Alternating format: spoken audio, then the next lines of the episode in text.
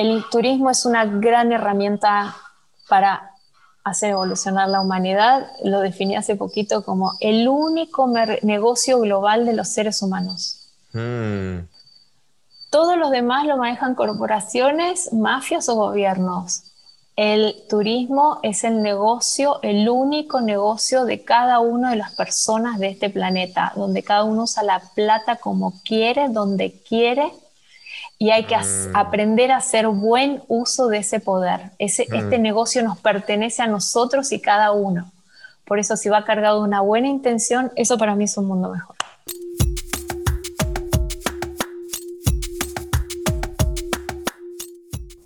Bienvenidos a Paxis, un espacio para la meditación y el conocimiento personal. En la conversación número 2 de Medita con Paxis Podcast tengo el placer de introducirles a Andrea Berle, una gran emprendedora del mundo del turismo hace más de 30 años. Se dedica al turismo consciente y sustentable.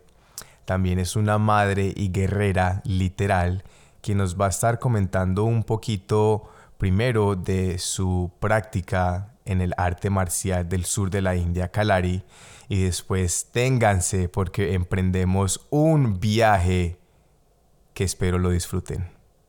Bueno, muchas gracias entonces por este espacio porque sí, me va a ayudar a, a entrar y entrarlos en la energía en la que llego a este espacio donde para vos es media, está cerca de la medianoche y yo estoy amaneciendo. Entonces de este lado van a escuchar pájaros. Kalari es un arte marcial y empecé a practicarlo hace tres meses. Eh, es un arte marcial de la India muy antiguo. Es el arte de los guerreros de la región de Kerala. Era la, la práctica física mm, eh, por la cual ellos se constituyeron como una élite eh, de conocimiento y de salud, ambas cosas combinadas, y los hizo una estirpe muy rica y muy sabia en la India. Em, descubrí el Kalari el año pasado, pero eh, lo veía muy digamos, de muchísima exigencia física para mí y este año en la pandemia, bueno, tuve la oportunidad sin estar viajando porque me paré, que no es lo habitual en mi ritmo de trabajo y de vida. Eh, encontré la oportunidad de prepararme, de prepararme con alimentación, con, con sueño y como condensando un estado vital para poder enfrentar la práctica, como abordarla y bueno, y estoy súper feliz. Es la repráctica. Es la repráctica porque es eh, una combinación de fuerza, flexibilidad. Eh, se trabajan mucho los hemisferios derecho e izquierdo, lo cual hace una exigencia neuro, neuro, neurológica importante porque somos muy derechistas, muy lógicos, muy racionales y acá se empieza todo con la izquierda. Eh, y la mm. otra cosa que tiene de bella es que como es tan antigua y los guerreros se preparaban no solo para luchar con otras personas, sino también eh, básicamente para sobrevivirse a la naturaleza, eh, la práctica tiene como propósito incorporar el alma arquetípica de los animales de esta región. Entonces se, practican posturas mm. de tigre, gato, pez, víbora, y, en esa postura se logra una flexibilidad que es como extraordinaria para nuestro cuerpo humano porque son posiciones que mm. nosotros normalmente no, tenemos en nuestra rutina de la casa o del trabajo. Y, de repente, o sea, a medida que uno va como perdiendo los miedos y encontrándose con la postura y, y hallándose con esto que es muy nuevo, porque no es ni una danza, ni un arte marcial, ni un yoga, es todo eso junto, te encontrás que de movimiento full, de repente es como, este, perdés noción de dónde estás y estás siendo un tigre. Y estás mirando como un tigre, te estás moviendo como un tigre.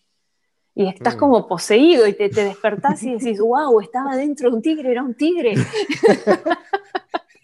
Em, entonces yo siento que em, el Calari es una de esas perlitas que la humanidad tiene como escondidas o que tuvo escondidas por ahí porque ciertamente es un arte que se prohibió cuando llegaron los ingleses, como todas esas cosas que hacían poderosos a los pueblos para que los dominadores pudieran dominarlos, justamente eliminaban estas cosas que les daban poder a la gente del lugar. Mm. Y quedaron muy poquitas escuelas en la India eh, que inclusive preservaron el conocimiento en prácticas escondidas, haciéndolo a la noche o compartiendo el conocimiento de una familia a la otra. Em, entonces ahora, bueno, ahora que es un tiempo de resiliencia, yo la sensación que tengo, no solo que yo he llegado, sino que hay como una avalancha de alumnos nuevos en esta escuela. Creo que de alguna mm. manera esta cosa de la pandemia, de tenernos quietos, nos trae, el cuerpo nos, tiene esta, esta necesidad vital de volverse fuerte. Entonces hay todo, no sé, como 50 alumnos nuevos. Mm. Em, y bueno, eso del Calari, y para ubicarnos igual estamos hablando de una práctica que pertenece a la región sur de India. Yo estoy en la costa este de India, eh, el Kalari es nativo de la costa oeste, que es la región de Kerala. Y em, acá hubo un pionero, uno de, un hijo de la familia que instaló una escuela que funciona muy bien. Un dato para que se lo, para que se lo imaginen es que se practica en una cancha de tierra, eh, como, no digo subterránea, pero por debajo del nivel del suelo. Entonces, como si mm. fuera un hoyo cavado grande, ¿sí? Del tamaño de mm. una cancha, media cancha de básquet. Okay y se hace sobre el suelo y uno para acceder al, lugar de práctica baja cinco escalones. Entonces cada uno de esos escalones viene a representar los cinco sentidos. la vista, la voz, el oído, el tacto, ¿sí? Y el quinto es el éter, esto es una visualización mía, el quinto es el espacio donde uno va entonces a encontrarse con uno después de haber superado los sentidos. Porque ¿qué pasa? Somos seres que recibimos a través de los sentidos que nos dieron. Y hmm. esto nos condiciona, porque si somos más visuales estamos completamente succionados por eso. Y el Kalari es una doctrina para disciplinarte para que a pesar de los estímulos que entran por tus sentidos, vos no pierdas el eje. Ok. Y se hace en el suelo para poder estar bien en contacto con la madre tierra y con la vibración de la tierra que pisamos. Y ese hoyo viene a representar el útero hmm. de la madre. ¿ok? o sea, la pista es bien, bien característica. Eh, bueno, y saliendo del Calari, que estoy bastante apasionada y siempre estoy solamente en los principios, pero sí, sí, sí, estoy como súper apasionada con eso.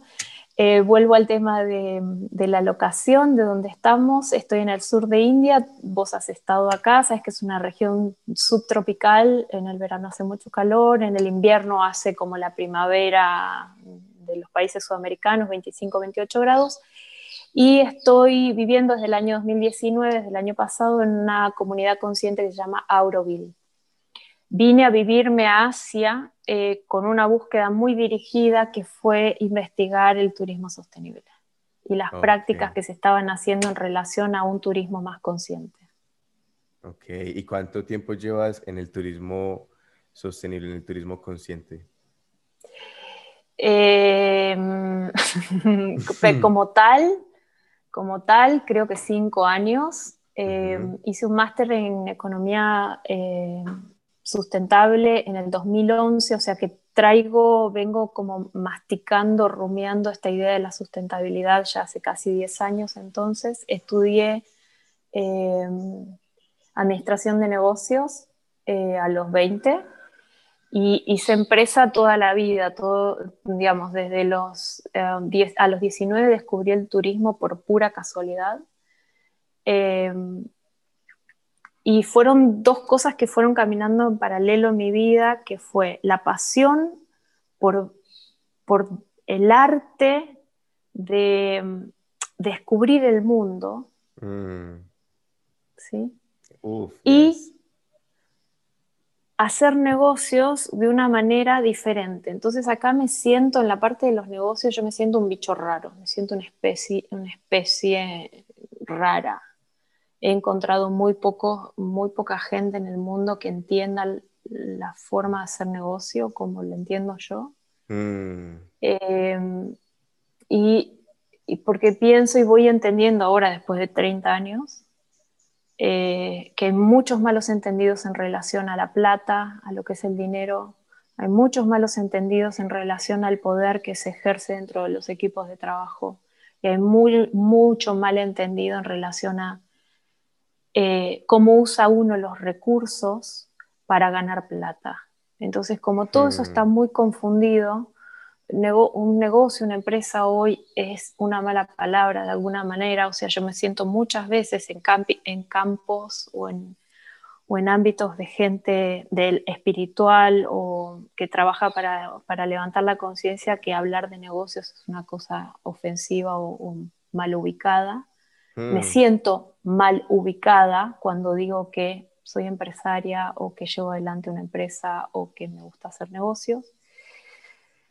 Y, mm, y eso lo he caminado eh, de una manera como muy en solitario, la parte de, hacer empresa, eh, hasta que descubrí la, responsabilidad social empresaria en ese curso de economía sustentable. Cuando ahí descubrí que, que, las empresas sí tenían, podían tener unas prácticas eh, validadas, reconocidas, empecé como a sintonizarme e inclusive a ponerle, ponerle nombre a cosas que yo hacía hacía muchos años. Yo mm. hacía todo eso, pero, pero para mí no... Siempre estuvo, en mi genética siempre estuvo, yo lo hacía y yo era rara, era una empresaria rara. Así me veían en el mercado. Bueno, esa loca que hace cosas. ¿Por qué? ¿Por qué te decían la rara? O sea, ¿en qué, en qué, danos un ejemplo de cómo tú has manejado tu empresa de turismo que ha sido diferente?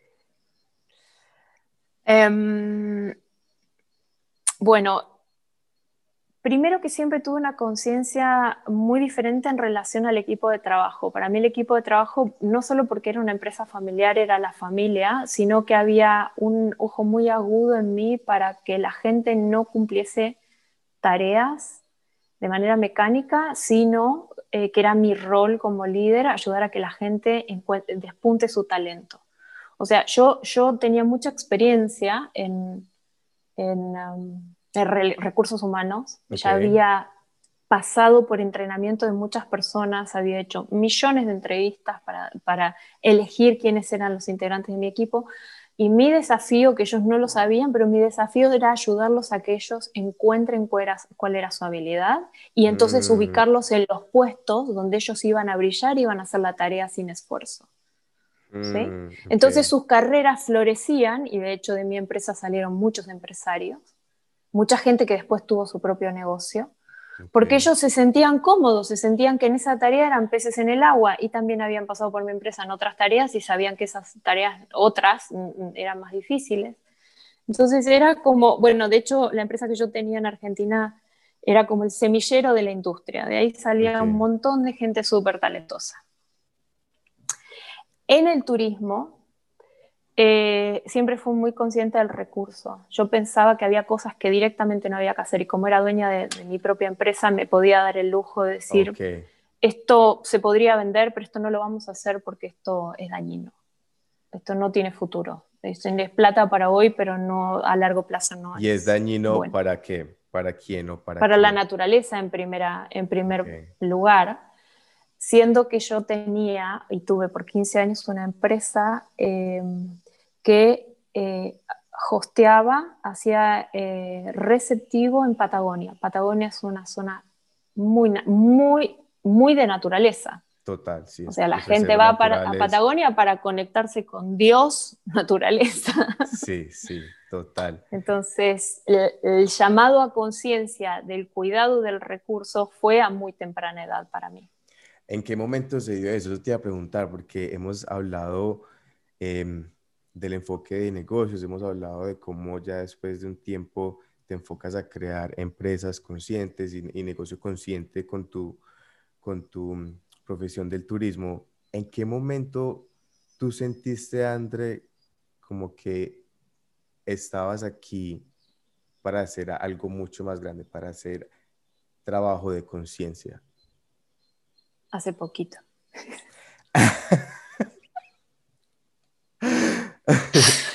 Porque es un camino que uno camina ciegas. Uno tiene que tener mucha fe. sí. Mira, si yo te tuviera que decir estaciones, bueno, ¿cuáles son mis estaciones que me traen acá? Así que me ponen hoy en este lugar. Una es que yo llegué al turismo de pura casualidad estudiando administración de negocios en una escapada de verano que dije, quiero salir de la ciudad, consíganme Dios, conseguirme un trabajo de cualquier lado, en cualquier otro lugar que no sea Buenos Aires. Y caí entre Leu, en Península Valdés, y me, sentaron en una silla atrás de un mostrador de turismo, de una oficina, de una agencia de viajes, y de repente yo tenía tanta energía para trabajar que trabajaba los sábados, los domingos, la agencia cerraba y yo me quedaba ordenando y miraba catálogos y, no había internet, ¿sí? Y mi cabeza trabajaba 35 horas del día, así. Dándole. Yo hacía todo el trabajo y después hacía extra trabajo para esa oficina y después me quedaba investigando. Y yo ahí dije, ¿de dónde sale toda esta energía? Mm. ¿No? Entonces fue como muy importante porque me hizo pensar si yo quería, qué quería. Estaba estudiando administración de negocios eventualmente y dejé mi carrera. Y me, me metí a fondo al turismo y dije, llévenme. Entonces empecé a mm. trabajar en una agencia minorista, después en otro lugar, no sé, hasta que dije, no, no, no, no, yo me quiero dedicar a tal cosa. Y llevo 30 años en, en esta industria y cada vez que empiezo em, una, lo que yo considero una sección nueva en turismo, sí, sí. yo me siento aprendiz de vuelta. Total. ¿sí? Entonces digo, ¿cuáles, ¿cuáles son mis estaciones? Mis estaciones son que a los 19 años descubrí que había una fuerza en mí que cuando yo hacía una cosa que me gustaba mucho, la energía se triplicaba. ¿Sí? Mm, sí, claro, ok. sola. yo no hacía nada. Yo hacía que cuando yo trabajaba de eso, mi energía se triplicaba. Eso fue un, glimpse, como un, despertar, mm. como wow. Wow, wow, wow, sí. Ya. Después, siendo, me coloqué rápido como dueña de empresa, ¿ok? Me las arreglé para decir, mm, déjenmelo hacer a mí. Fui empleada un año y medio y dije, esto no es para mí mucho menos trabajando en la industria del turismo, tener 15 días al año de vacaciones, dije, esto no responde a mi progreso. Total. Si yo trabajando en turismo solo voy a poder viajar 15 días, acá hay una incoherencia, déjenme que yo lo arregle. Total, wow. Ok, entonces ahí fue donde se diste cuenta después de ni siquiera los dos años de que voy a, ser una emprendedora. Voy a ser una emprendedora, porque es incoherente. Yo quiero desarrollar y despuntar mi talento, necesito viajar, es parte de mi nutrición, es mi comida, estoy en la industria del turismo, no me limiten, por favor. Pero ni siquiera se trataba de que yo me la pasaba me la pensaba pasar viajando. De hecho, empecé a viajar a los 36 años, pero yo sentía que era una incoherencia. Hmm. Entonces dije, bueno, arranquemos solos. Y cuando, cuando arrancas como emprendedor, hay un mundo que es como, que es un abismo, ¿no? Porque es como que vas adelante del barco, este Titanic, ¿viste? ¿Cómo se llama el, cómo se llama? el Titanic, la escena de... No, no, no. La sirena que va adelante, tiene un nombre, la que va cortando el viento así. Ok, ok, ok. Ya, ya. Sí, sí, es Como una estatuita que va en la punta de los barcos, okay. va cortando el viento. Entonces, cuando sos emprendedora, vas así, con el pecho al frente, la cabeza mirando el cielo y el cuerpo bien atrás porque vas cortando el viento. Vas cortando el viento, total. ¿Ya? Y eso es ser emprendedora. Entonces, al principio no entendés nada, Después vas entendiendo que ese es el juego y por último te haces cargo de que esa es la postura eterna del emprendedor. Exacto, de que de esto se trata este camino y seguimos cortando el viento y seguimos con el cuerpo y reacomodando y es como que el reajuste y el total, exacto.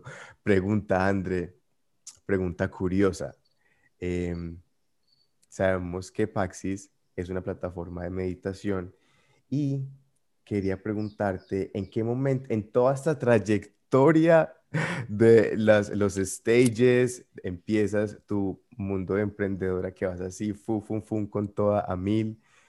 Em, ¿En qué momento llega la meditación a tu vida que tú dices, wow, esto es algo como que me sirve a mí como una herramienta para yo seguir para, lista para los próximos stages, ¿cierto? Como por decirlo así. Ya. ¿En qué momento eh, llega la meditación? Yo, creo que soy tempranera, de, eterna, eterna tempranera, entonces la meditación no llega de una manera suave, llega porque me llega un maestro. Mm.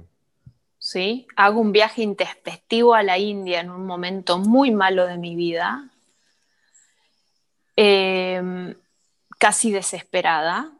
Eh, aparece un maestro y parte de la práctica es sentarse.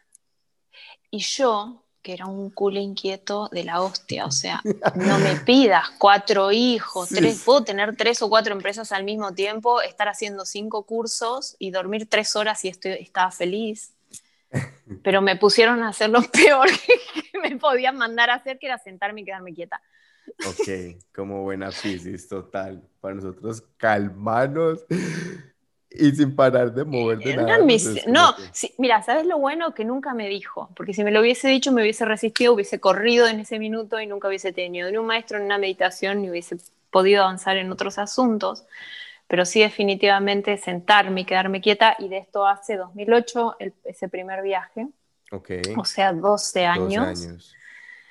12 años, yo, claro, un maestro se sienta a explicar cosas y te hace unos espacios de 7 minutos entre la última oración y la próxima y vos no sabés la lucha que fue eso para mí.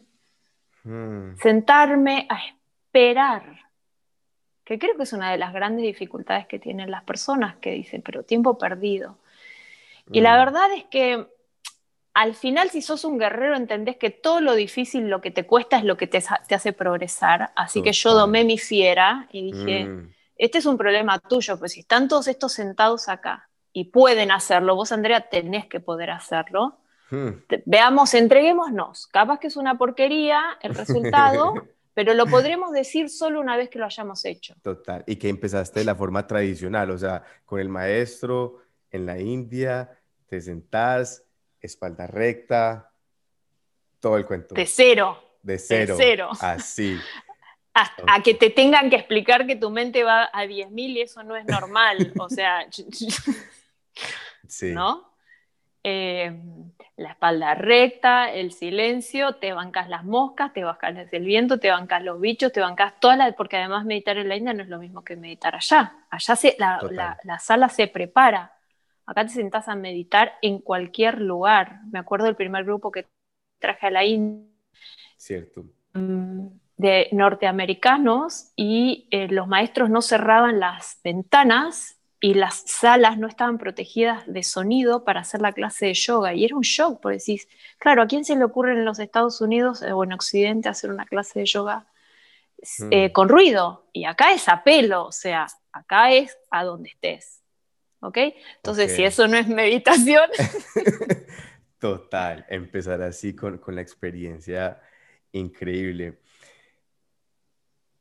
hemos estado también hablando, André, del tema de conciencia, ¿cierto? De que ahorita, digamos, como que parte de esos stages nos han permitido evolucionar a nivel personal, a nivel de empresa, a nivel, em, digamos, como emprendedora también. Y llevándolo al tema de la conciencia y al tema de la meditación, siento que ese es un buen momento para que hablemos de algo que tú me comentaste cuando estábamos haciendo la charla previa y fue que una de las cosas que a ti más, digamos, como que te quedó la meditación, que se volvió pues como que, que la meditación no es solamente uno quedarse quieto, sino que tú ya trascendiste a pensar de la vida es como una meditación, porque es que desde que uno, digamos, nota, observa el observador, conecta con el observador. Tú me dijiste, la meditación me permitió identificar el observador y desde ahí dirigir mi enfoque, ser tú la persona que dirige conscientemente tu enfoque a dónde va. Cuando estamos hablando de esto, yo me acuerdo que yo sentí como maripositas en el estómago porque también estaba pasando en ese, por ese proceso de, de claridad, de entender muchas cosas, ¿cierto?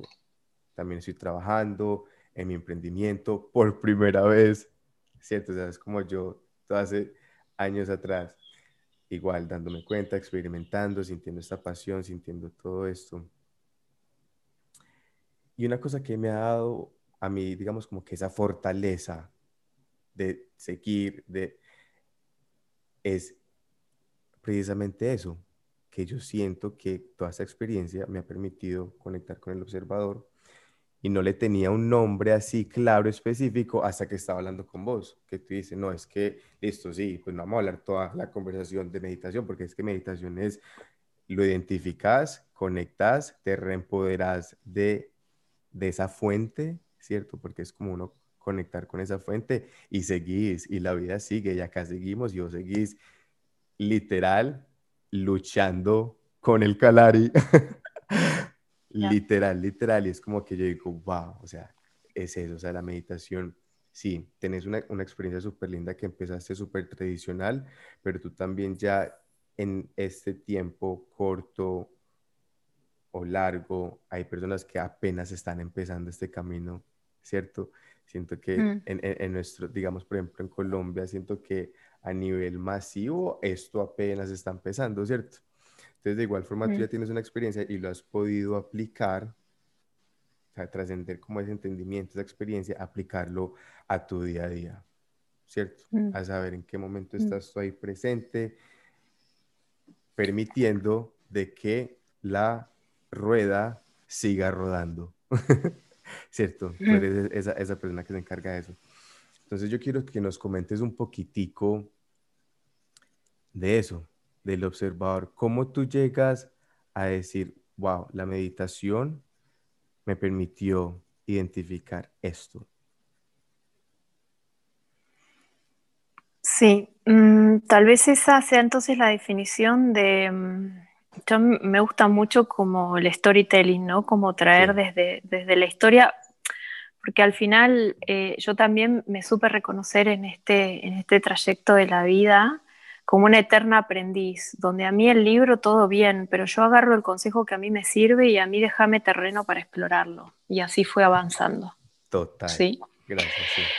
Entonces, cuando yo estaba marcando antes en mi evolución como emprendedora eh, las estaciones y conté que, en un momento a los 20 años me di cuenta que había una fuerza brutal cuando yo hacía esta cosa y no está esa misma vitalidad cuando hacía otras cosas, fue como el primer despertar de que eh, hoy lo miro en la retrospectiva y digo, bueno, uno vino para hacer X cosa y cuando uno lo encuentra, se empodera de esa energía que está mm. vital, está, está disponible en el cuerpo, pero uno se tiene que saber colocar. ¿sí? Total. A veces colocarse eh, requiere más de intuición que de lógica, porque si nos manejamos por la lógica, la mayoría de, los, de las ocasiones vemos que, que se falla porque uno sigue o patrones sociales o patrones familiares o lugares que son cómodos o lugares que son conocidos pero justamente el conectarse con esa energía la mayoría de las veces viene de romper el hielo y animarse a hacer eso que nos cuesta. Mm. Pues ese famoso me, tuve que sentar y desafiarme porque si yo seguía como estaba me quedaba en el lugar conocido, pero es en la dificultad donde uno descubre el potencial propio. Así es. Em, otra cosa que yo puedo mirar en la, en la retrospectiva y decir me ha sido muy útil es, saber mapear las situaciones eh, para uno verse desde arriba, y ahí viene como el primer vislumbre del observador, desde mm. arriba uno se ve donde está. Entonces, otro momento de estas estaciones del emprendedor fue cuando empecé con una serie de cursos eh, con alguien en Argentina que era muy reconocido ayudando a emprendedores eh, de empresas familiares. Entonces, yo estaba en una empresa familiar y mm, cuando vos estás adentro de la luz, sí. y la luz es eterno, y estás revolcado todo el tiempo, vos, pensás que esa es la vida y entonces aprendes a manejarte de esa manera. Pero cuando alguien te dice, no, pero vos estás adentro de una luz, entonces por, en, en, en, automático uno dice, bueno, entonces si hay una luz, también hay una fuera de la luz, ¿no es cierto? La luz, tengamos en cuenta, nos estamos revolcados en el lodo, yendo en caída por la montaña hacia abajo. Sí, sí, sí. Entonces, cuando vos estás adentro de una empresa familiar, y esto se lo digo a todos los que viven en negocios familiares, es una mezcla de drama familiar y negocio infinita, interminable, porque, porque los dramas familiares se traen al negocio. Entonces yo me ilustré mucho en eso hmm. y empecé a ganar perspectiva del real negocio y los dramas familiares. Esa fue otra estación de mi conocimiento que me aportó a esta, a esta ruta de los negocios, ¿no? Y el eh, tercer momento, como te dije antes, fue cuando, cuando hice esto de la sustentabilidad y dije, ah, ok, entonces hay prácticas más saludables. O sea, estar en el mundo de los negocios no significa ser una persona mezquina, una persona mala, controladora. ¿sí? Se pueden hacer negocios de otras maneras. Entonces, mapear a mí me ha servido siempre mucho para elegir dónde entonces yo me quería colocar. Entonces, si volvemos a la imagen de la estatua divina, que quiero saber cómo se llama, del barco, y decir, bueno, a ver, emprendedor significa ponerle el pecho a todo. ¿sí? sí. Y estás trabajando dentro de una empresa familiar y te vas a estar codeando con gente que en realidad de con responsabilidad social empresaria no tiene nada. Entonces vos ya empezás a entender en qué parte del escenario se ubica tu papel. Entonces, Em, ya tenemos la vitalidad, ¿sí? Ya tenemos la necesidad de mapear dónde uno se ubica y dónde están ubicados los otros jugadores conforme a lo que uno lleva adelante en su vida llamada profesión, ¿sí? y después hay una, claro, después hay una cuota muy individual que yo reconocí en mí, que era la rebeldía, que era ese fuego que yo no quería apagar, como en Pisces, dije, mi compensatorio es el fuego, yo soy rebelde, Quiero ser mm. rebelde, me gusta ser rebelde, me gusta romper los límites, esto me da, me da lo que necesito para estar feliz. Entonces me ubiqué en este, en este limbo que se habla mucho acá en Auroville, que es la ciudad consciente, que es eh, cutting edge, que estás al filo de la navaja. Entonces sos de los que están al filo, ¿dale? Sí, los que están creando, los que se están equivocando, los que están rompiendo, los que están levantando la mano cuando todo el mundo dice sí, sí, sí, y vos querés decir no, no, no. no, no. Yo soy cutting edge, ¿ok? Entonces, ¿qué pasa? Cuando te pones a inventar, realmente está buenísimo ponerse a inventar porque contás con el beneficio de que no te comparen, pero después tenés una gran adrenalina, em, una gran adrenalina en llevar adelante algo. Entonces hay que marcar una dirección. Entonces, se te activa el observador por defecto. ¿Qué pasa? Mm. Si vos estás adentro del auto manejando y sos el piloto y tenés que llevar, mover los cambios, saber que no vas a volcar el auto, mirando a tu competidor, estás en el Paris-Dakar, ¿ok? Sí. Y sabes que no contás con co-keeper, con el tipo que te va a leer la mapa, que con el satélite que te va a decir en qué parte. A vos te toca hacer todo, te toca hacer el conductor, te toca hacer el co-keeper y te toca hacer el, que, el dron que te va mostrando. Entonces, el la meditación sirve porque la meditación ubica tu combustión mental constante. Total. Pero también te enseña que hay un lugar de absoluta quietud donde esa combustión es autogenerada. Es, se da, es, eh, exacto. Es así, va por naturaleza, pero que tenemos un norte, sobre todo cuando ese norte lo definimos de manera consciente donde uno eligió el norte. Yo, yo dije, yo tuve muchos momentos de mi vida de decir, bueno, este es mi mapa, esto hice y esto logré hasta acá, ¿cómo quiero seguir? Entonces, en el cómo quiero seguir, tengo que activar el observador, porque es el vigilia, el que vigila que yo tengo la dirección correcta en esa combustión que vengo definiendo. ¿Vos crees que ahí es donde está conectada, digamos, como que la intuición que le dice a uno, por aquí es que es. Sí. Lo podrías decir así, que están conectadas así como digamos...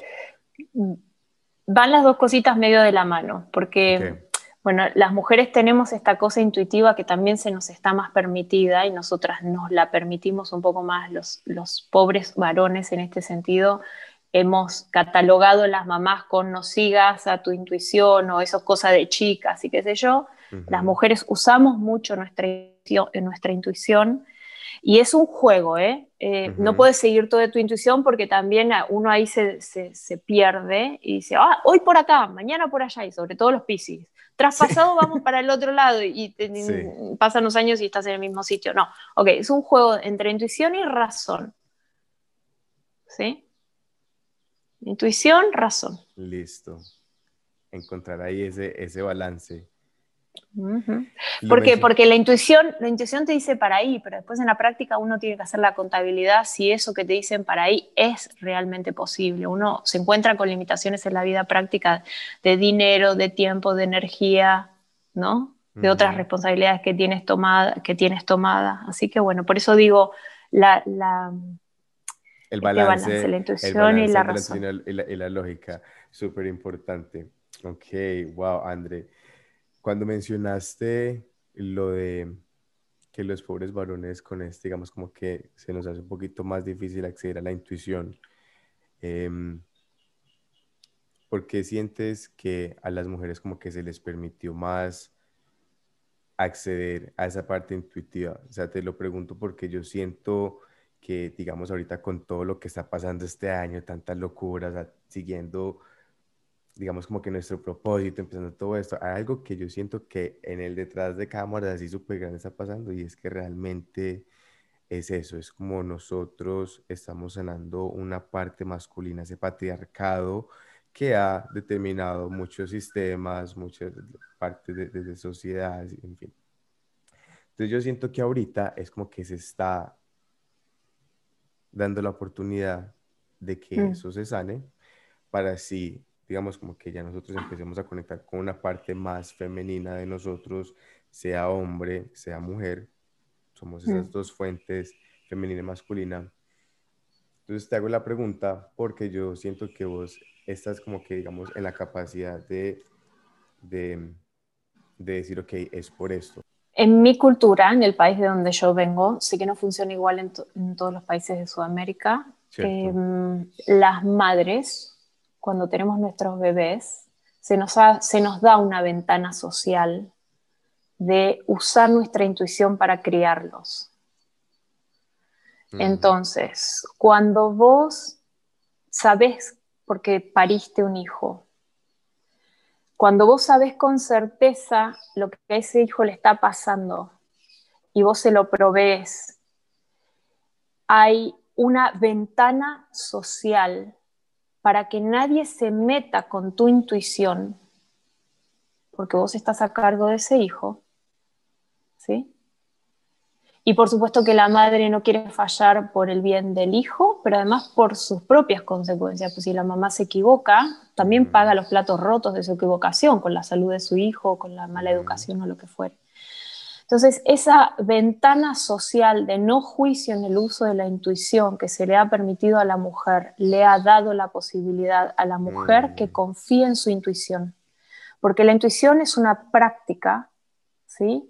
Y merece confianza, como es algo que se radicó como habilidad humana, se le, se le, se le sustrajo al ser humano el uso de la intuición como algo válido hay que volver a instalar el sistema. Instalar el sistema muchas veces implica desconocer lo que digan los demás, empezar a usarlo y ganar poquito a poco confianza en uno mismo, porque es un instrumento que está dentro nuestro, es nuestro cuerpo que nos habla, ¿sí? que tal vez está dentro de un sueño, que tal vez está en, se levanta tu, tu vibración o te, te, late más el corazón. O sea, hay mil maneras de, percibir que tu intuición te está pasando el mensaje de que por ahí sí o que por ahí no, que tenés que ir a hacer un mandado y decís, no, no, no, inventás mil excusas con la cabeza para quedarte y en realidad tu cuerpo no está queriendo ir y vas y tenés, un accidente. O sea, tu intuición te está diciendo que no. ¿Ok? Entonces, como somos tan educados por la escuela, por la sociedad, en el uso de la razón de lo que tiene que ser, eh, nos han estirpado esa habilidad humana que es muy instintiva, que está muy ligado a la naturaleza, a los animales, a nuestra biología de, mayor resiliencia, y que las mujeres la tenemos. La tenemos habilitada socialmente para implementarse en ese corto periodo, ¿sí? Mm. Después vienen los pibes a la escuela y ya la maestra empieza a decir, y el papá empieza a opinar, y la abuela empieza a opinar, y qué sé yo, y el hijo quiere, y qué sé yo, y las mujeres perdemos. Pero las mujeres siempre seguimos conectadas a eso. Y de hecho, en estados de desesperación, somos las mujeres, cuando se les quema el libro a todos y nadie sabe para dónde, se le va y se le consulta o a la abuela o a la mamá, y vos qué harías? Y la mujer contesta desde las entrañas, porque cuando la cabeza se rompió y no tiene respuesta, y en el grupo no se tiene respuesta y todo lo que se eh, pudo probar se probó y no dio el resultado que se busca, se consulta a la mujer. De alguna manera la mujer siempre tiene la respuesta. En realidad la tenemos todos la respuesta. La respuesta está en el femenino. Hicimos este curso juntos mm. eh, acá en India, donde la maravillosa solución del el liderazgo del futuro es el espacio vacío de co-creación que viene desde el femenino, desde lo que no está creado. Hmm. ¿Te recordás ese momento? Total, hablando de la parte de la energía que, lo que hablabas de la madre, ¿cierto? De la madre que es esa energía que, que acoge, que crea, que que, empatiza, que mira el bienestar del otro y el propio y ve acá un círculo que se tiene que preservar. Exacto. Y también algo muy que se me quedó desde la experiencia de la India y es la energía de la madre, la energía femenina es, te muestra, te da cariño, te da amor, como la madre tierra, ¿cierto? Nos da este hogar, sin embargo, en el momento en que nos tiene que dar una sacudida, nos las da. Nos, da. las pelas, nos da las nalgadas y vuelve y nos reorienta en donde tenemos que estar, ¿cierto? Y ahorita que tocas ese tema, me parece, digamos, como una oportunidad súper bonita para hablar del tema, un poquito de la resiliencia, ¿cierto? De cómo yo siento que esta trayectoria que nos has contado, súper chévere, eh, nos ha llevado realmente en los temas que hablamos, aparte de esta conversación, es cómo nos volvemos seres resilientes. Mm, creo que es muy importante asumir eh, que para vivir en este plano donde estamos viviendo, en esta, en esta tierra, hay unas leyes. Y las leyes no son las de los gobiernos, no hablamos de, leyes construidas por los hombres, hablamos de, leyes espirituales, si queremos decirlo de alguna manera. Universales. Universales. Entonces no agarramos ninguna religión, que también son libros escritos, y, tomemos al, ser humano como, como el elemento de exploración. ¿sí? Mm. Hay una ley en esta tierra que es, em, venimos a explorar densidad y luz para pulir nos y afinar valores que viven adentro de todos los seres humanos, pero están en bruto. Mm. Imagen equivalente, somos todos diamantes, pero para ser un diamante tenés que pulir y llegar a ser un diamante, si no sos una roca. Entonces mm. nosotros como humanos, cuando encarnamos, somos una roca, porque venimos hermosamente ignorantes, ¿sí?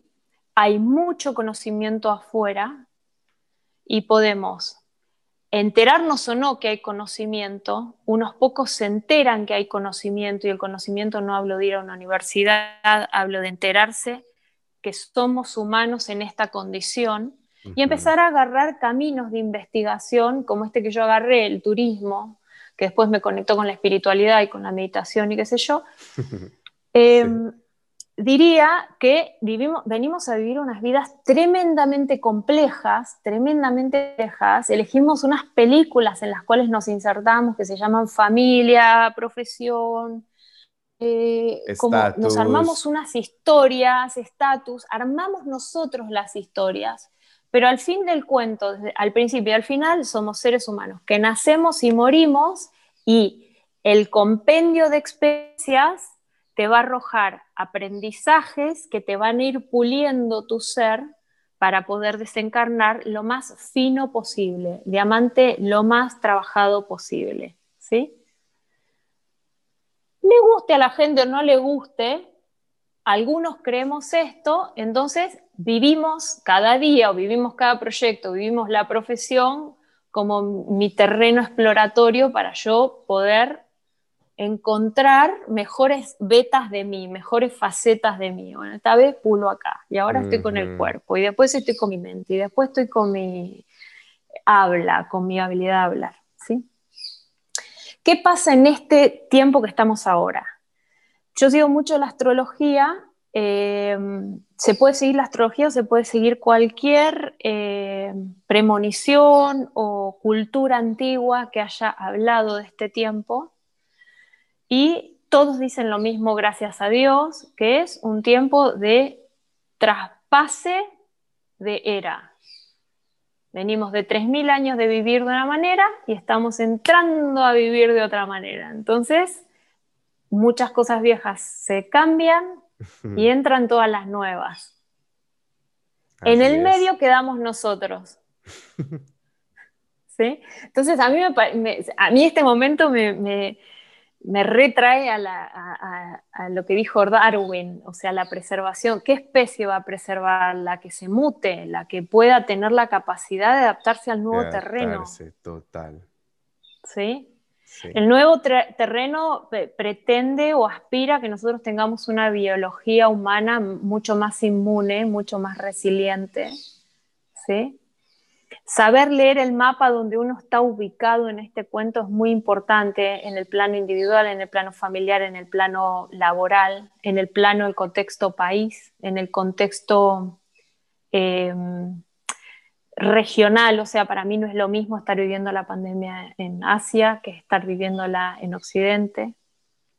Total. Entonces. Cuando decís, Andrea, un paréntesis para, como para hacer una aclaración, cuando decís la parte de volverte el mapa, ¿cierto? Como que mapear.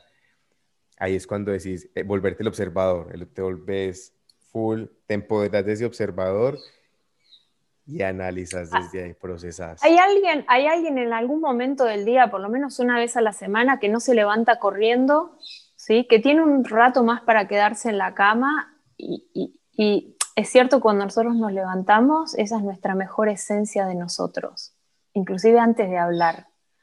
Vos sos tu más voz en el primer, en el primer minuto después de despertarte, en esos primeros mm. minutos. Por eso es tan rico hacer el amor en ese momento, porque es tu mejor versión de vos mismo. ok, qué buen punto. ¿Ya? Sí, sí. Entonces, en ese momento donde todos nos hacemos un cafecito, nos quedamos en la cama y tenemos estas este, este segundo de, mirarnos dónde estamos, ese es el momento de, animarse a profundizar y quedarse quieto, la meditación del maestro que te sentó, quédate quieto, quédate quieto, sentí, mira tu película de la vida como si fuera la película de otro, sé crítico de tu película de la vida y ajusta todos los puntos donde estás incómodo. Mm. Ese es el mapa para mí, digamos, de alguna forma. Y que eso es una tarea no fácil, que es tarea del día a día, que es, mejor dicho, es un estado. Bueno, dejémosla para los domingos. Ponele los domingos. Cuando estás de vacaciones haces mucho eso. Por eso esa es una de las tremendas magias del viaje salir de vacaciones te retira de tu cotidiano, te cambia el escenario externo donde vos decís, bueno, nuevo, listo, no juicio, nuevo, todo esto es nuevo, esta gente es nueva, esta habitación no es la mía, esta cama no es la mía, y empezás como a tener registro de cosas, este, trigger, como estímulos externos, y, y mirás en perspectiva tu cama, tu habitación, tu familia, tu trabajo, lo mirás en perspectiva, es uno de pequeñito beneficio.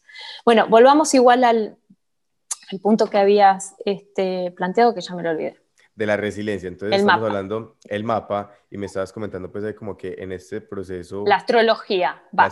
Entonces yo sigo la astrología y además todos dicen que este es un tiempo fusible. Entonces vos decís, bueno, ¿qué espera el 21? ¿Qué esperamos para el 21? ¿Qué esperamos para el 22? ¿Qué esperamos para el 25? ¿Sí? más o menos todos los que creen y predican que estamos en un cambio de era, anuncian que el tiempo que viene de manera generalizada es un tiempo de constante cambio. ¿sí? Cuando te dicen, mira, el tiempo que viene es de constante cambio y uno ya tiene un registro de todo este año, de todo lo que le costó este cambio que viene viviendo desde marzo hasta ahora, estamos todos involucrados, todos, nos estamos moviendo de lugar.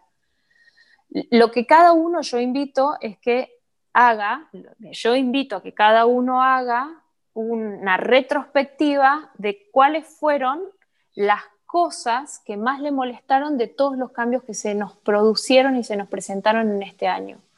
A algunos mm. les dolió el cuerpo, a la mayoría les dolió el cuerpo. A muchas Muchos no pudieron, muchos no pudieron dormir, muchos cambiaron su hábito de alimentación, eh, muchos se sintieron muy deprimidos por su situación familiar o por su situación laboral. Entonces, por algún lado te golpeó más, ¿sí? Bien, de eso hay que salir. Ojalá que no, te, no le hayan tocado muchas cosas, de cuerpo y sueño y todo esto. Bueno, si todo te tocó, de todo toca, toca trabajar. Vuelvo al mapa. Si vos sabes que el año que viene, por todo lo que está pasando en la economía mundial, ya presenta un escenario diferente y tu vida se desajustó suficientemente y vos ya sentís los embates de todos estos cambios, ¿sí? Y te dicen que la era que viene propone cambio a cada minuto y ya lo estás viviendo porque te levantás a la mañana y a la tarde el día no termina igual. Y pasó una semana y decís, ¿y eso pasó solamente el lunes? Yo lo siento como el mes pasado. Eso es porque pasaron muchas cosas más, o sea, el cambio del lunes no está tan fresco y tan reciente, pasaron 25 cosas más en la semana. y, todo va a mil, todo va súper rápido. Y todo a mil. Entonces, si yo te digo que esta es tu nueva realidad, yo, entre muchos, decimos, mira, esta es la nueva realidad. Entonces vos haces un backup, ¿sí? Decís, ah", y entonces, ¿qué, ¿dónde estoy? ¿Qué me espera? ¿Qué puedo hacer para no pasarla tan mal si la pasé mal? ¿Qué puedo hacer para no pasarla tan mal? Resiliencia es la palabra para mí que rompe, o sea, cartelera de los teatros, de, las, de todos los podcasts, resiliencia. ¿Qué es la resiliencia? La capacidad de sobreponerse, la capacidad de adaptarse. Es esa, esa película finita que todo humano tiene eh, que apela a la sobrevivencia y que te va a exigir la adaptación que necesites hacer para pasar al siguiente nivel. O sea, mm. si eras de tierra tenés que ser de agua, si eras de agua tenés que volar, o sea, esa transmutación que hicieron los mm. animales, que hizo la naturaleza para adaptarse a la glaciación o a todas las eras que tuvo que modificarse, es lo que se pide de nosotros empieza por el cuerpo, porque somos seres materia, nosotros estamos encarnados y una de las reglas de este plano es vivir en esta materia. Entonces, en este tiempo hay una transformación física, biológica, que tiene que ver con esta afectación del virus, se nos está, se nos está estimulando, de hecho se dice que se genera un campo... Eh, un electromagnético, como un campo. No, un grupo sanguíneo nuevo que se está, no solo por la, alimentación, sino por todo lo que el hombre está necesitando experimentar en su inmunidad, se crea un grupo sanguíneo nuevo. ¿sí? Eh, entonces hay una genética que se modifica. Nosotros tenemos muchas herramientas para ayudar al cuerpo como, como el vehículo de transmutación. Y después, claro, si el vehículo está sano, si tu cuerpo está vital, si tu cuerpo está centrado, tiene el peso que necesita, y acá no hablamos de estética, tengo el peso que necesito, con este peso duermo bien, con este peso camino bien, con este peso me desplazo lo que necesito para hacer en la casa, para hacer mi trabajo. Entonces, si este envase está bien, la cabeza tiene más chances de, de direccionar y poner foco. Entonces, cuando hablamos de resiliencia, hablamos, para mí y en mi entendimiento, y es lo que yo me estoy poniendo en el cuerpo en este tiempo de lockdown, de, Total. es cómo puedo mantener mi cuerpo lo más sano posible y lo más despierto posible para poder ir a buscar la ayuda que esté necesitando en el minuto que se me presente la necesidad, volver al centro y seguir moviéndome según me van llevando, porque acá nos mm. están llevando. ¿sí? Mm. Entonces, resiliencia es esa película dentro de mí, ese film que todo el tiempo me va a mantener al borde y que me va a decir, móvete, móvete, móvete, movete. Mm.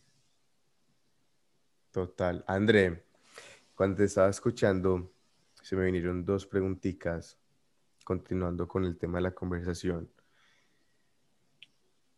Con el tema de la resiliencia, acabaste de decir que esto nos permite adaptarnos, ¿cierto? Mencionaste cómo los viajes de cierta forma influye en eso, en darle la capacidad a la persona de conocer un nuevo contexto, salir de sus... Gran elemento los viajes. los teníamos ahí, los teníamos ahí como una cosa para hacer o opcional, pero para mí son el gran elemento de evolución. Total. Entonces, la pregunta que se me vino después de ese tema de resiliencia y trayendo a colación la experiencia que hemos tenido vos y yo trabajando juntos en el ámbito de emprendimiento, de turismo, haberte ayudado como traductor en la experiencia de Auroville que le he comentado a mucha gente y que hemos compartido en nuestras redes, que ahorita más tarde las compartimos para que la gente las escuche. Algo que yo entendí con este grupo de emprendedores que viajaron desde Sudamérica para vivir esta experiencia de Auroville, de lo que es una sociedad utópica basada en valores, basada en yoga integral, basada, digamos, en una mentalidad completamente diferente, ahí yo me di cuenta como que lo que vos dijiste, wow, hay una forma diferente, hay una forma distinta. Y viajar al otro lado del mundo me llevó a darme cuenta de eso, ¿cierto? Después de yo haber mm. trabajado en corporaciones, después de haber trabajado en industria de turismo, en hoteles, después de haber hecho cantidad de cosas, al punto de tirar la toalla, ¿cierto? Que yo creo que por ahí fue cuando yo nos conocimos, que yo estaba terminando en el mundo de la hotelería supuestamente sostenible. Y yo dije, no puedo más. Literal. no puedo más con esto porque es como que no, no, o sea. No me jodan, esto no es. Exacto. Entonces voy yo, tengo esa experiencia aquí en Auroville con vos, que organizaste esta experiencia para esos emprendedores de Sudamérica. Y yo digo, wow, sí hay. Hay sistemas, está el potencial. Desde tu experiencia, ¿cómo sientes que este tipo de vivencias, de viajes, no mm, solamente a la India, de viajar a cualquier otro punto, Total. Nos ayuda a nosotros a crear esa resiliencia, digamos, emprendedores que el día de mañana van a viajar, ¿cómo les ayuda esto a generar una nueva perspectiva, a seguir con el rumbo, a seguir con su propósito. Ya, so, primero quisiera decir que mm, para, para, desmistificar Auroville, Auroville es un laboratorio de una humanidad un poco más escalada. Entonces, mm. Auroville se mueve en unos valores un poquito levantados del estándar. No es el lugar ideal, acá las cosas no funcionan perfectas. Y entonces, eh, traigo una de las cosas que me hizo siempre una empresaria diferente, que es, yo sentí que cuando estaba haciendo negocios, todos siempre estamos en la misma línea. Es algo que le digo a mis proveedores y le digo a mis clientes. Si tenemos un problema, esto es un, un scrum de rugby, o sea, acá estamos todos juntos, ¿sí? Si todos tenemos la misma intención, pechemos juntos. Entonces, eh, movemos los valores todos juntos. No venimos a Auroville aprender algo que otro tiene perfeccionado, porque ese que está unos niveles más adelante, él está aspirando a seguir avanzando. Entonces, en todo caso, nos sirve como referencia, pero no significa que nadie está mal en el punto donde está, si todos queremos ir para adelante. Y la idea es alumbrarnos ejemplo. Entonces yo le alumbro a alguien que viene atrás, pero alguien a mí me está alumbrando. Yo me estoy dejando llevar por otros que están mucho más adelante que, yo. ¿sí? Entonces, esa idea, primero, porque es un paradigma que también tenemos que empezar a romper de la era que dejamos, que es, no hay un profesor adelante y un alumno que escucha y asiente a todo lo que se le dice, porque ese es un punto de vista. Mm. Ahora es circular. Ahora es desde los puntos de vista de todos, va a costar un poco más de tiempo, ¿sí? Pero todos tienen que estar incluidos en el movimiento hacia adelante, hacia el futuro, hacia la evolución, hacia unos valores más altos. Entonces, eso quiero, me parece importante como para seguir con esta idea del mapa, porque si no seguimos poniendo la responsabilidad del cambio en el profesor o en la teoría. La responsabilidad del cambio la tenemos cada uno de nosotros. Nosotros, estar de dejarle la responsabilidad de ese cambio propio a un factor externo. No. Sí. no. Clave. Entonces, como nos estamos moviendo todos a una era que la, era, que la, que la Tierra nunca transitó, o por lo menos esta humanidad no tiene recuerdo ni registro, asumamos que va a haber que equivocarse, que la estamos empujando entre todos, ¿sí? El espíritu emprendedor sirve porque, por ejemplo, un emprendedor es una persona que tiene el acni, el fuego muy encendido. Nosotros como seres humanos tenemos tierra, agua, fuego, ¿sí? Éter. Entonces, un emprendedor tiene mucho fuego en su contextura física, ¿sí? Yo soy emprendedora, pero también hago Calari. ¿Por qué hago Calari? Porque necesito esta combustión para la práctica. Entonces tengo ese fuego, el Calari es una práctica que está conmigo, con mi fisionomía. Sí. Em, el viaje. Entonces, esta evolución la pechamos todos para adelante. Hay tips para poder agarrarse del cambio. La meditación es una. O sea, la meditación es, clave y es ineludible. A mí una persona que está en, no sé, en un puesto de liderazgo o está, se asume con un tremendo cambio de transformación, me dice, no, yo no medito, eso es una boludez, digo, no, entonces mi pensamiento interno, mi conversación interna es, no me digas entonces, porque que estás evolucionando, porque nadie evoluciona desde afuera, se mm. evoluciona desde lo que sos. Sí, ex. Porque vos tenés que ser la mejor pieza que Dios dijo que vos eras. Y solo vos sabés quién sos esas piezas. Si vos no investigás eso, nadie va a hacer el trabajo por vos. Tanto si no meditas, decime qué técnica usás, que la quiero descubrir, porque hasta ahora solo llegamos a esta, no tenemos otra. los Vedas y todos los yogis y todo no encontraron otra. Porque después viene la meditación en movimiento, ok, pero primero necesitas aprender la meditación quieta, ¿sí? O sea, estamos súper activados, súper combustionados, un día te dicen, no, sentate y empezá a buscar adentro tuyo. Descubrís que hay algo y desde ahí empezás a sacar. Entonces, viajes meditativos. Vamos a hmm. decirles. Ok. Traemos, traemos dos, eh, entonces vamos a, jugar, vamos a jugar con dos estructuras de base. Una es el beneficio del viaje, que es lo que yo de alguna manera cuento al principio de... Yo llevo unos años acompañando los grupos porque me, he metido en la pura exploración de ver lo que vive el que es guiado y de vivir lo, eh, lo que... lo, perdón, y de vivir por el que guía. Toda la mm. vida hice negocios y ahora dije, no, yo para entender el mundo de los viajes, sin saber que venía la pandemia y que había que reinventar el turismo, eh, dije, yo quiero estar en la piel de los que están viajando. Yo sé ser viajera solitaria, sé los beneficios de un viaje de mochila, de meterte, usar tu intuición, encontrarte en el medio de la noche, no, sé usar todos esos instrumentos. Ahora, no sé la dinámica, no sabía la dinámica de eh, ser guiado y guiar. Entonces me metí hace varios años en ese mundo.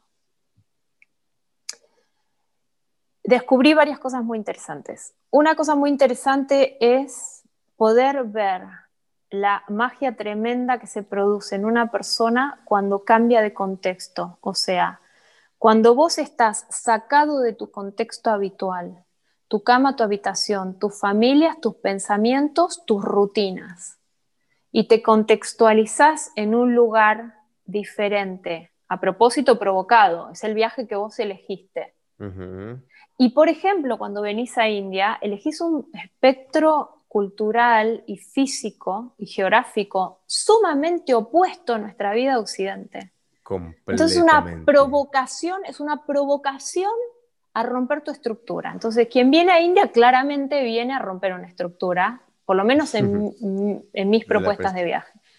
Viene a probarse a sí mismo cómo es en un terreno diferente. ¿Sí?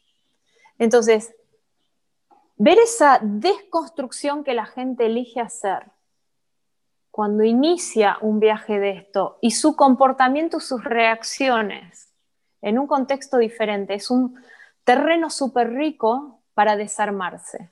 Mm. Entonces, la magia del viaje es encontrarte en un terreno externo que no tiene nada que ver con tu vida. Es el primer gran escenario que vos te plantás a vos mismo para hacer tu reflexión de la vida esa de los domingos a la mañana. De mm. repente, dos días más tarde, te encontrás frente al Ganges, en un lugar súper sucio, súper ruidoso, súper molesto, súper, súper todo extremo. Decís, ¿qué hago acá? ¿Y qué hago allá? Viene la pregunta. ¿Qué hago acá y qué hago allá? Y todo empieza así como de... claro, India, te rompe la cabeza, digamos la verdad. Total, cuando llegué fue una cosa que yo dije, wow, las vacas, las motos, a todo el año, yo dije, ¿qué es esto? Entonces, por ejemplo, si alguien está repodrido de su vida, está muy cansado de su vida y no le encuentra vuelta y no quiere ir a medias tintas y no se quiere ir al Caribe a descansar para por, por, si acaso provocar que su pensamiento de vida es correcto, se viene a la India y acá la India te rompe todo. Te rompe todo lo que creías que era bueno, bonito y barato para ti. Viaje de intensidad, le llamo yo. Viajes intensos y transformativos, pero una cosa Sí, entonces vos te generaste todo eso ahí afuera súper distinto y te empezás a sentir incómodo, porque claro, te saliste, te, te auto, auto ubicaste en tu zona de no confort. Total. Reconectarse con esa fuente. El viaje es poderoso desde ese lugar, cualquier viaje. Así cortes un fin de semana y te vayas de la ciudad al campo. Es un ejercicio entonces, cuando uno puede vivir, por ejemplo, un viaje tan intenso como la India, donde aprendes esa dinámica de desconstruir tu rutina para aprovechar ese espacio vacío y descubrir cosas nuevas, después ese ejercicio te lo llevas al fin de semana y decís, listo, me voy a hacer el ejercicio de mirar mi vida en perspectiva. Wow, hmm. muy interesante lo que acabas de mencionar, André, porque cuando mencionaste la parte de vos romper, ¿cierto? Esa noción que vos creías, esto es lo que es, esto fue. Ahorita con, la experiencia de Paxis me he dado cuenta, digamos, con las conversaciones que tiene uno con la gente que está en este ámbito del emprendimiento, con emprendedores, me di cuenta de una cosa. Siento que ahorita en estos momentos muchos estamos en, ese, en esa fase de ¿qué hago? de incertidumbre, para qué vine, por qué me levanto mm. todos los días en un afán, en un afán, en un afán, hacer, hacer a qué. Entonces, ¿tú cómo sientes que los viajes, digamos, le pueden ayudar a una persona como esa que está tratando de encontrar sentido de cierta forma? hay una, hay una mecánica inconsciente bastante popular que, em, donde la gente dice, estoy cansado, me voy de viaje, estoy perdido, me voy de viaje, la estoy pasando mal, me voy de viaje. O sea, el viaje acá atrás, en la cabeza, acá como en el inconsciente de todo el mundo, es una medicina, es como cultural. ¿sí? Mm. ¿Para quién no? Las parejas se pelean y para reconciliarse se van de viaje. Sí. ¿Quieren tener chicos? se van de viaje. Entonces, hay una cultura popular en relación a eso, ¿sí? Pero ahora lo vamos a traer al campo de lo consciente. Con esto que yo explicaba recién de que autoprovocarse un esquema externo diferente provoca unas preguntas desde adentro de para qué estoy yo en esta vida. De alguna manera, más alta la pregunta o más baja la pregunta, ¿para qué estoy en este trabajo? ¿Para qué estoy en esta relación? Em, cuando yo decía al principio eh, o en algún momento de la charla, los viajes eh, son potencialmente un elemento de evolución del ser humano sumamente poderoso y de alguna manera lo hemos malentendido. Lo hemos entendido como la oportunidad de ir a descansar, como ir a distraernos, son como los dos grandes eh, triggers, como los dos grandes pulsadores del, movimiento de viajar y desplazarse. ¿sí? Y diré más, como se hace desde la misma conciencia, Hoy el mundo prácticamente se parece todo. Vos encontrás un Sheraton en la otra parte del mundo y el Sheraton es el mismo, porque el que viaja se desplaza, ¿sí? Pensando que va a haber magia, pero en realidad no quiere desconfort. Entonces cuando yo propongo el viaje, no para pasarla bien, ah, propongo el viaje para aprender y digo, cuanto más quieras romper tu vida o replantearte tu vida o mm. encontrarle sentido a tu vida, trasladate a algo muy diferente a tu cotidiano hmm. para poder entrar en tu zona de no confort y hacerte las preguntas milagrosas que van a direccionar las velas de tu vida de una manera diferente.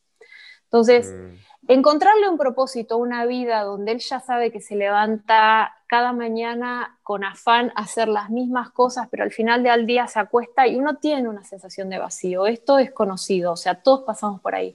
Pues sí, me cansé, hice un montón de cosas, pero al final del día hay un sinsabor, hay un ¿y para qué? O sea, tu cuenta del banco está bien, tu casa tiene todos los muebles que vos querés, más o menos salís de viaje todas las veces que querés. Bueno, mi propuesta es provocate el viaje consciente, provocate el, viaje del desconfort. Total es una prueba. Mm.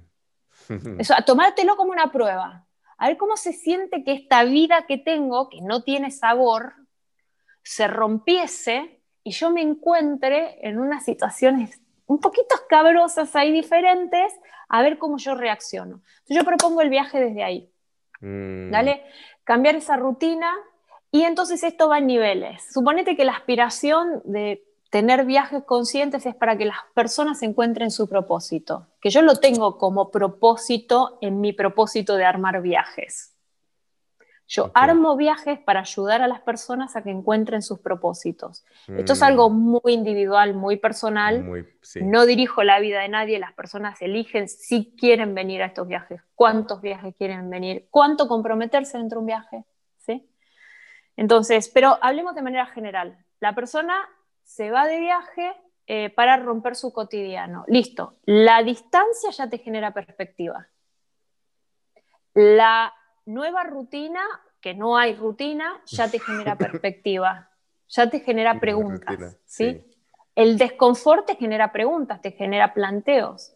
Esto ya es un puntazo a favor al viaje porque aunque vos vuelvas y mantengas la misma vida que tenías, ahora es una vida elegida. Mm.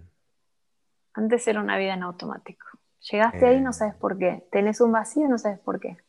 Entonces te retiras de tu vida y decís, no, pero esto que me está pasando en mi vida no está tan malo, ¿sabes? No lo voy a conservar. Y esto otro también lo quiero tener en mi vida, pero lo voy a modificar un poquito, pero se va a quedar en mi vida. Entonces volvés de tus vacaciones con una elección de la vida que tenés. Esto es como salir un fin de semana y volver y darle a tu marido un beso más grande porque decís, ay, la verdad que lo quiero. Te tuviste que ir para darte cuenta que lo querías tanto. Hmm. ¿Ok? Después hay otro nivel que es cuando uno ya tiene un poquito más de ejercicio en esto, de la meditación, y vos sabes que tenés un centro y de que hay un montón de factores externos que juegan en tu cotidiano, yo digo que el viaje es el mejor entrenador del observador que todos tenemos. Entonces, mm. que viajar es una meditación activa. Eh, yes. ¿Y qué herramientas les doy para que apliquen esto, asumiendo que la gente sabe meditar, ¿ok?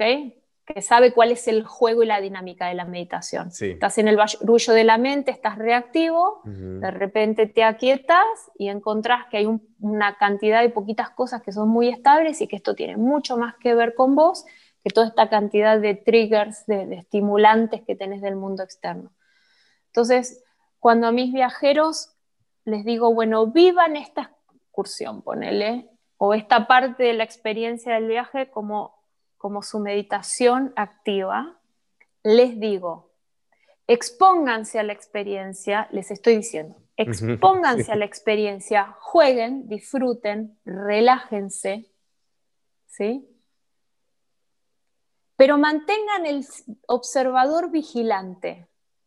¿Por qué? Porque todo lo que ustedes están explorando ahora no les pone en juego nada de su, la vida que dejaron allá. Es un juego de ver cómo ustedes reaccionan a ciertos estímulos. Mm. Si vos activás tu meditador y lo mantenés como el dron que está mirándote desde arriba, cómo vos te dispones y, e interactúas, vos empezás a tener la doble visión de tu realidad. La realidad de la mente, la que está jugando el juego, y la realidad quieta del observador que te ve jugando el juego. ¿Sí? Cuando uno mm. aprende a hacer esto, uno empieza a darse cuenta, como milagro, de que todo lo que pasa tiene segundas y terceras lecturas, donde uno es como si agarrase el control o el volante de muchas más situaciones que las que puede estar maniobrando cuando está dentro solo de un solo personaje, que es el personaje de la mente, que está en el frente de batalla, el que está respondiendo a todos los estímulos. El del barco, cortando el viento. Exacto, cuando vos estás ahí cortando el viento es un juego. Cuando vos estás cortando el viento y te mirás de arriba y ves que estás cortando el viento, estás jugando dos juegos. Mm. Ahora, estar en el observador te permite elegir. Porque es como si vos fueras un control remoto. Entonces yo manejo mi marioneta que está acá abajo y digo, bueno, mira que ahí viene, no sé, alguien que te va, te va a ver, ¿cómo se dice? A mendigar. Entonces yo veo de acá a alguien que desde acá de este personaje lo estoy viendo venir. Yo no espero el confronte para hacer la reacción. Yo ya veo que viene y ya elijo de antemano mi reacción para evitar, por ejemplo, el confronte, si es que yo no quiero eso. Entonces, digo, vuelvo. ¿El viaje para qué sirve? Para ensayar el meditador activo. Mm. Si yo ensayo eso sin desapego, porque todo lo que estoy viviendo son unas vacaciones y unas excursiones y unos, unas actividades que nada tienen que ver con mi rutina, no tengo nada para perder. Y me funciona bien, me llevo el ejercicio del meditador activo a mi vida. Entonces yo ya sé que viene la persona con la que siempre me peleo, yo ya sé que me va a parar el policía, yo ya sé y, mm. ya sé, conozco mis respuestas. Entonces empiezo a elegir desde mi meditador activo mi modo de respuesta. Hmm.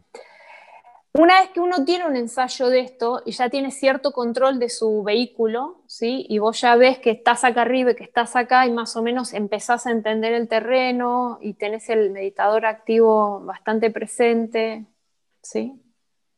Inclusive, sabes, en esas situaciones donde quedas atrapado, yo hay un montón de situaciones donde quedo atrapada acá abajo y nunca, no logro despegar el meditador y me quedo peleándome acá abajo. Cuando ya tenés esto, entonces ahí te elegís los viajes para otra cosa, que es para hacer el gran diseño de tu vida. Porque vos ya tenés un control. Vos ya sabés qué cosas sí, qué cosas no, cuáles son tus límites, tus fronteras, todas las veces que caes, qué tan activo y vigilante está tu meditador. Entonces las vacaciones, el viaje son eh, grandes retiros para diseño de tu, de tu evolución. Ok, so, ¿me puedes dar un ejemplo de cómo, o sea, un, e, un viaje del uno y un viaje del otro, ¿cierto? ¿Cómo sería, por ejemplo, un viaje que tú diseñes, una experiencia de estas, que sea para, ok, como para uno por ejemplo, yo te digo, la experiencia de Green Entrepreneurs, de Conscious Entrepreneurs en Autoville, los emprendedores mm. conscientes, yo siento que eso fue un poquito como para uno, digamos, como que darse una revolcada y estar súper activado con, el, con ese meditador, como conectar con eso, ¿cierto? Como que uno ve la experiencia de cómo la gente maneja sus negocios, cómo la gente tiene un sistema económico, cómo tiene un sistema socio ¿cierto? Súper interesante.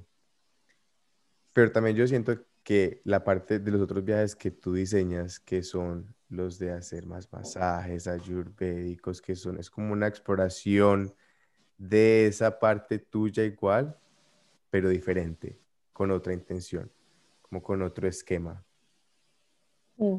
Mira, me viene, me sacude la cabeza ahora contar la historia de una mujer em, que vemos ahí, entonces creo que aplica más al, segundo estadio y a lo que yo estaba diciendo de el, viaje que rompa mi estado de confort de manera autoprovocada. era un viaje que em, para esta mujer el viaje a la India había sido deseado toda su vida y eh, finalmente lo estaba logrando, entonces ella se había preparado muy bien. Esta es una característica de los viajes. Yo preparo a las personas para venir a India con mucha anticipación, un año por lo menos. No es preparar la maleta, es prepararse para que se te rompan cosas, porque es un destino que te va a romper cosas. Entonces esta mujer, claro, esta mujer ya en sus 70 decidió hacer su testamento antes de venir a India. ¿Sí? Entonces, Hacer un testamento en vida de tus bienes materiales implica sentarte frente a la posibilidad de tu muerte. Y para ella, venir a India representaba la oportunidad de tener un, otro ciclo en su vida. Entonces había decidido que uno de los pasos que tenía que hacer para cerrar el ciclo que iba a dejar atrás después de India era distribuir los bienes materiales en su familia. Entonces. Por supuesto, yo a nadie le digo, cierren sus cuentas antes de venir a India, pero esta mujer a mí me enseñó y me mostró que la gente de alguna manera se predispone y ese para mí es un ejemplo de un viaje bien mentado, de un viaje consciente, de una persona que se embarca en un viaje para tomar fuerzas para una etapa diferente. Mm. El viaje tiene ese poder, el viaje puede producir eso y ni te cuento cuánto de eso regala si uno se dispone a eso. Por ejemplo, esta señora que escribe el testamento. Bueno, by the way, tendría que explicar que mis viajes están ordenados por intensidad. ¿sí? Entonces, tenés nivel 1, 2, 3, 4, 5. El nivel 1 es em, contacto con tus sentidos a pleno. Y el nivel 2 es primer contacto con la espiritualidad. Espiritualidad no tiene que ver con religión. Para mí espiritualidad es sentarse a meditar, es tener la actitud y la decisión de conectar con la esencia que cada uno llevamos adentro. Entonces, un viaje a la India es como una intención de contactar con tu espiritualidad. Después, a medida que vamos subiendo al nivel 5, el nivel 3 es eh, profundizar la práctica. Significa que cualquier cosa que ya estés más o menos consciente, que ya estás en estos niveles, viste que hablamos, estás adentro del, del el autito chocador y después este, sos el que maneja el autito chocador. Entonces, cuando ya tenés un control de estas dos posiciones y querés diseñar tu ruta de una manera mejor y entonces haces un viaje, ahí entra el, el viaje número 3, que por ejemplo es Conscious Entrepreneur, que es, ok, ya tenés has comulgado con tu búsqueda espiritual, mm. tenés unas herramientas, sabes meditar, hiciste un contacto con el yoga o con alguna terapia holística, tenés un, sentido de tu propia espiritualidad y haces contacto con eso. Y también estás ok con tu parte activa, de, productiva al mundo, porque cuando uno ejerce una profesión está en servicio al mundo. ¿sí? Uno gana plata por eso, pero uno básicamente está entregando su talento a los otros, o sea, que tenés un mm. puesto en una empresa o que tenés tu propia empresa. Bueno, este viajecito pule un poquito más y enfoca en los emprendedores porque esta es la fibra más fuerte que yo tengo, entonces creo que puedo contagiar mucho desde ahí. Y Conscious Entrepreneur es una invitación a los emprendedores que quieran reciclarse en ese tiempo, estando ya en contacto con su parte espiritual. Entonces, mm. si vos tenés un emprendimiento o lo estás cambiando, pero vos tenés una conciencia de quién sos y sabes que tu vida profesional no querés que esté dividida de tu vida personal individual. No puede ser que seas dos personas, una en el trabajo y una en tu casa. Y vos querés que estas cosas se junten. ¿Sí? Entonces mm. necesitas afinar esa parte de tu instrumento para estar en comunión con quién sos y el que hace. Mm. Eso es con Yo Entrepreneur. Wow. Andrés, de verdad que hablar con vos es literalmente un viaje. Bueno, nunca había escuchado eso. Sí, literal, em, es un viaje, uno de esos viajes que yo digo, yo me quiero tomar ese viaje, yo me lo quiero pegar. Entonces, para terminar, para entrar ya pues como al fin, yo quiero que nos... Aterrizando el avión, vamos a aterrizar la nave. Aterrizar la nave, no tan aterrizada, yo quiero que de igual forma terminemos, pero que nos sigas llevando a un viaje. Entonces, por eso la pregunta es que compartas con nosotros cuál sería la versión tuya de un mundo mejor. ¿Cómo es tu mundo mejor, cierto? Estamos hablando aquí de viajes y esto, ta, ta, ta. Y algo pues así como que no sea así súper loco. O sea, tú cómo verías, ¿cuál es tu versión de un mundo mejor? La versión de Andrea, Andrea de Verle. Ya. La versión y, no voy a, no se me van a llorar, no se me van a llenar los ojos de lágrimas porque está ya todo eso infiltrado en mis tripas y es para lo que estoy trabajando. Eh, un mundo para mí mejor es eh, el mundo donde ya entendamos que los países son unas fronteras imaginarias y podamos haber atravesado este frenesí eh, de la pandemia, donde empecemos a mirar el planeta como la casa, la casa de todos y nos desplacemos por el mundo con una cierta libertad que esa libertad esté muy conectada con el potencial y la capacidad que tengan las personas de moverse a tal o cual lugar. O sea, el mundo no es mm. infinito y por tanto no todos tenemos derecho de movernos indiscriminadamente a todos los lugares. Mm. Es como la tierra tiene montañas y tiene desiertos y tiene mares. Y no todos son para los mares y no todos son para las montañas que vayan a las montañas quienes pueden ir a las montañas y tienen la capacidad de respetar una montaña, que vayan al mar mm. lo que tienen capacidad de nadar. Mm. Entonces, en ese entendimiento, que las personas aprendan a desplazarse, eh, siendo sumamente empáticos con las personas de los lugares donde llegan y que la actitud de viaje vaya acompañada de ayuda eso es un mundo mejor. Hmm. Yo siento que el tiempo que viene es un tiempo donde viajar va a ser un privilegio y que la manera de corresponder ese privilegio es cargar la intención de ayuda a donde vayamos. Porque además si nosotros ayudamos, vamos a ser ayudados. Y así el hmm. mundo se va a volver un mundo más ayudador, empático y cooperativo, que es de vuelta lo que necesitamos para salir adelante. De acá salimos adelante todos juntos. Total, y por medio de los viajes. El turismo es una gran herramienta para hacer evolucionar la humanidad. Lo definí hace poquito como el único negocio global de los seres humanos. Hmm. Todos los demás lo manejan corporaciones, mafias o gobiernos. El turismo es el negocio, el único negocio de cada una de las personas de este planeta, donde cada uno usa la plata como quiere, donde quiere, y hay que mm. aprender a hacer buen uso de ese poder. Ese, mm. Este negocio nos pertenece a nosotros y cada uno. Por eso, si va cargado de una buena intención, eso para mí es un mundo mejor. Mm, que así sea y compro tiquete para esa, mejor dicho, ya.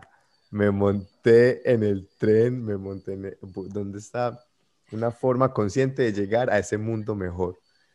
De verdad que muchísimas gracias, André, por, por literalmente llevarnos en un viaje con tu experiencia, con tu propósito, con tu modo de ver la vida, de contar tu experiencia. De verdad que muchísimas gracias por, por crear este espacio, ¿cierto? Y por estar dispuesta, por seguirme también la locura. Este muchacho por allá, que yo sé que como buenos Pisces nos gustan los retos, los asumimos, curioseamos. y nos encanta llevarlos a tierra. Sí, sí, sí, total. Como buenos soñadores, también sabemos navegar muy bien en la tierra. Yo creo que oportunidades como estas nos ayudan precisamente a eso. Toda esta, esta magia que descubrimos por aquí, nadando, arriba, en los viajes, ¿cómo la bajamos aquí ya a una parte más terrenal, la compartimos? ¿Cómo hacemos este, digamos, como que el, pan, la comida de muchas otras personas? Entonces, de verdad, André, que muchísimas gracias por aceptar esta entrevista, este nuevo reto, porque no lo mencionamos de la primera vez que Andrea hace un podcast. Para mí es un honor que el primero haya sido conmigo, porque yo sé que tiene tela para cortar y que muchas personas estarían felices y encantados de sentarse con Andrea verle, hablar de temas no solamente de viajes, sino de temas de conciencia, de astrología, de chamanismo, de propósito, de vida. Es un viaje. Entonces, de verdad, André, que Re mil gracias por el rato grato que me has dado. Ha sido un placer. He sentido la libertad y el espacio para compartir mi ser. No mm. sentí presión, no sentí, sentí mi ser dejándose llevar por la palabra. Mm. Y gracias también por esa invitación de un mundo mejor, porque es una imagen que, que estoy compartiendo y, mm. y y me ayuda a, visualizar y ojalá que, que la gente adhiera, porque creo que somos todos viajeros.